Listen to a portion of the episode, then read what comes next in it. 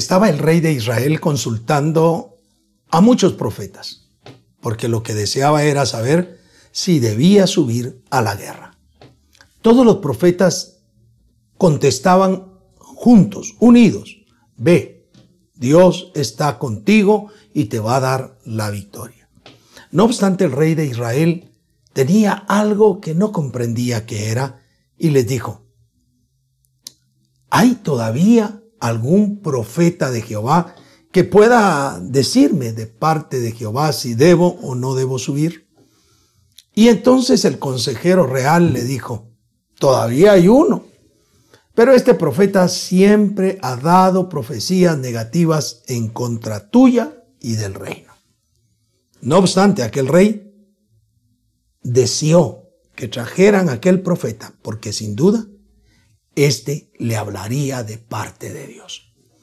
Cuando el profeta fue traído, le preguntó el rey, y entonces aquel profeta, porque sabía que siempre eh, daba profecías negativas, habló sarcásticamente, le dijo, bueno, sube, sube, sin duda alguna, Dios estará contigo. Y el rey percibió aquella forma sarcástica que el profeta le había dicho. Y entonces, entonces lo incrimina y le dice, no, háblame con la verdad. Y entonces le dice el profeta, no subas, no subas, porque si subes, ciertamente morirás. Tremendo. Pero yo lo que quiero enfatizar es aquella convicción que existía en el rey y en los demás profetas y en el consejero que todavía quedaba alguien que verdaderamente hablara de parte del Señor. Esta semana pasada asistí con uno de mis hijos a un seminario de evangelismo global. Me llamó mucho la atención el ejemplo que una persona alemana daba con respecto a los cristianos. Dijo lo siguiente. Hay cristianos que parecen submarinos. El día domingo aparecen, es decir, emergen, pero de lunes a sábado desaparecen, es decir, se sumergen. Me recordé, por supuesto, de aquella canción de que hay cristianos de la secreta. Y es que, queridos hermanos y hermanas, el Hijo de Dios, la hija de Dios, debería de tener un testimonio tal que, como aquel profeta, las personas estaban reconociendo que verdaderamente hablaba de parte de Dios.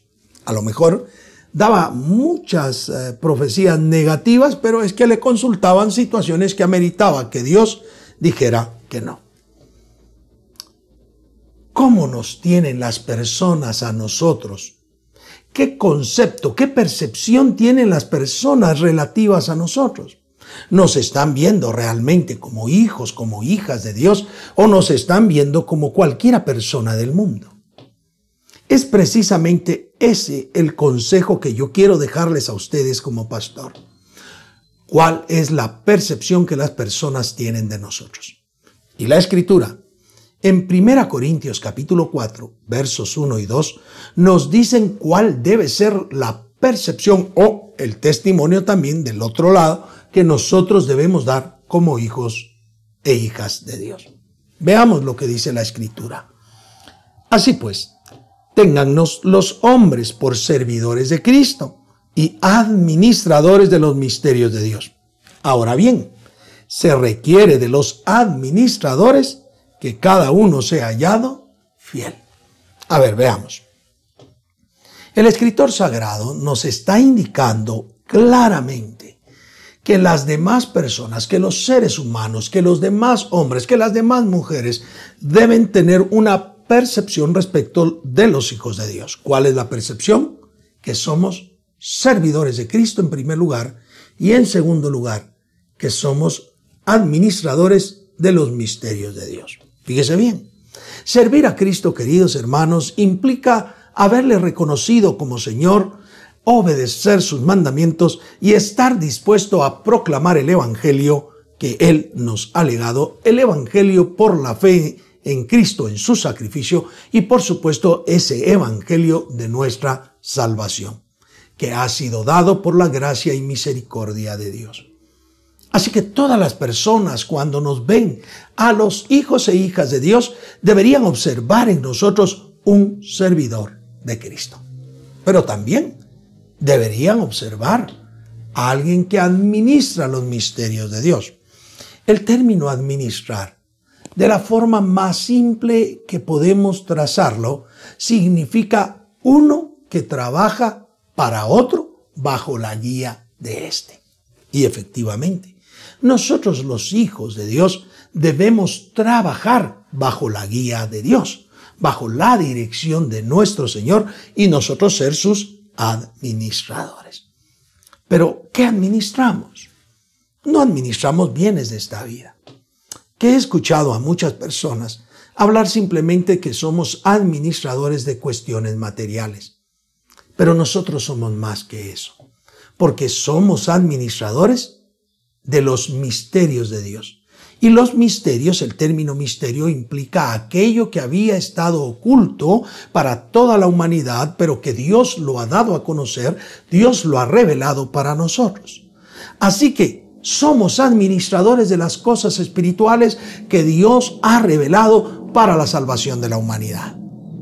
Somos servidores de Cristo y administramos los misterios de Dios, aquellos que, como estoy diciendo, Dios ha mostrado, aquello que la humanidad no había entendido y Dios la ha dado a conocer a través de nosotros.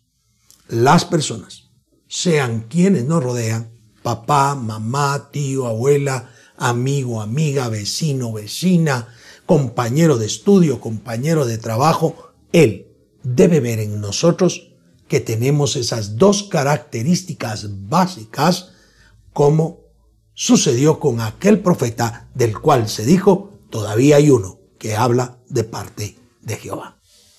Y es que el asunto, queridos hermanos, hermanas amadas, es que muchos hablan, pero no tienen autoridad. Y no tienen autoridad porque no están viviendo de la manera que Dios desea. La Biblia reclama de nosotros que seamos irreprensibles. Y a mí me gustó mucho cuando un profesor, apenas comenzando yo en el estudio teológico, explicó, una persona irreprensible es aquella, como aquel sartén que no tiene mango, que se pone al fuego y se calienta. Y ninguno lo puede agarrar con la mano descubierta, con la mano sin protección, porque se quema, no tiene cola de donde lo puedan agarrar. Efectivamente, el verso 2 nos dice, se requiere de los administradores que cada uno sea hallado fiel, completo, recto, fidedigno, una persona que no miente, que no medra, que no falsifica, que no corrompe el llamamiento, ni, por supuesto, los misterios y ese servicio que hace para con Jesucristo. Estamos ante uno de los desafíos más grandes que tenemos. La iglesia del Señor Jesús debe mostrarse al mundo como servidora de Cristo y como administradora de los misterios de Dios. Este es el momento. Esta es la época. Como ha sido la época de la iglesia en otras, en otros momentos, en otros escenarios, en otros contextos, en donde nosotros debemos dar el testimonio correcto para que la percepción de las personas sea el adecuado. Entonces, la pregunta básica es, ¿cómo te ven las personas a ti? ¿Cuál es el concepto que tienen de ti? Y sobra decir que muchas personas dicen, para ser cristiano como fulano, como mengano, yo no prefiero ser, ser eh, cristiano, prefiero quedarme como estoy.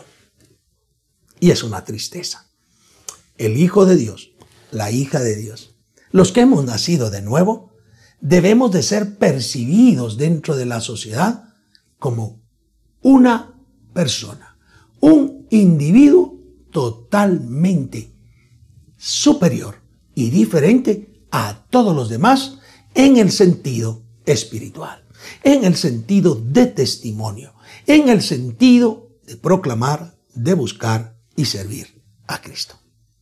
Entonces, sin duda alguna, como pastores, si algo debemos solicitar, si algo debemos pedir a la congregación es que revisemos nuestro andar, que revisemos nuestra forma de proceder, cómo nos tienen las personas. Podemos hacer un pequeño examen y pregunten en su casa, ¿cuál es el concepto que tienen de ustedes, de mí, como hijo de Dios, de usted, mi hermana, como hija de Dios? ¿Cuál es el concepto que mi familia tiene de mí respecto a lo espiritual? Porque ese concepto nos comenzará a dar una luz respecto si somos reconocidos como siervos de Dios, de nuestro Señor Jesucristo y administradores de aquellos misterios de Dios.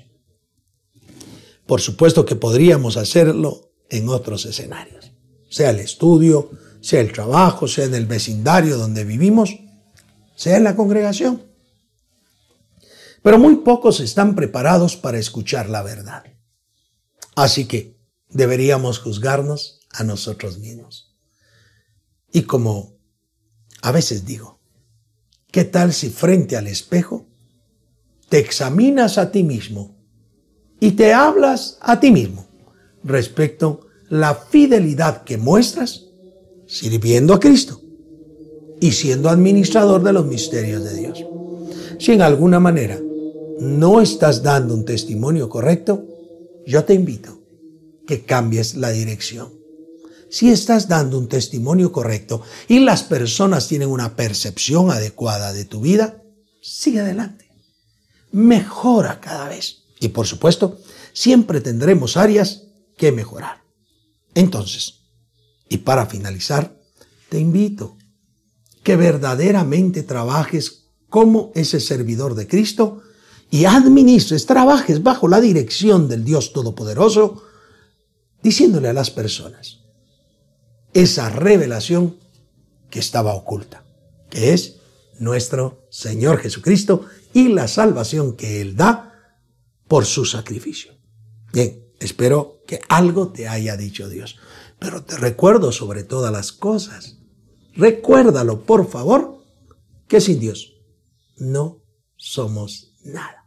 Te invito a orar conmigo. Padre, bendigo a la audiencia. Bendigo a mi hermano, a mi hermana, a mi amigo, a mi amiga que está en sintonía.